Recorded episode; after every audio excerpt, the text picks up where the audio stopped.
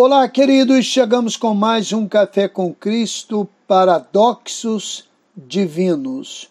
Entristecidos, mas sempre alegres, pobres, mas enriquecendo a muitos, nada tendo, mas possuindo tudo. Segundo aos Coríntios 6:10. Era seminarista, fui visitar um idoso chamado Augusto.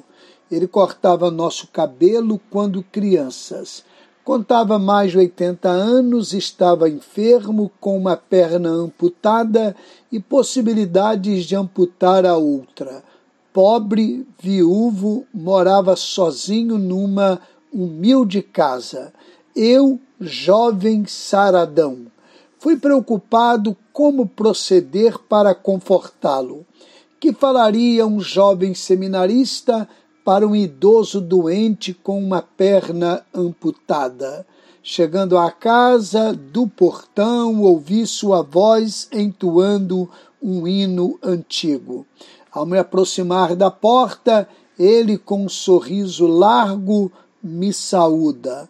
Por mais de hora, quase não falei. Ele cantava, falava, sorria, sorria, cantava, falava. Saí dali confortado e encorajado como cristão. São os paradoxos no feliz relacionamento com Deus.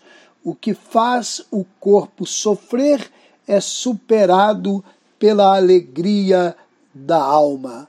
Ore assim: Pai, eu te peço alegria no meio da tristeza, riqueza no meio da pobreza. Com a benção do eterno Neemias Lima, pastor da Igreja Batista no Braga, Cabo Frio.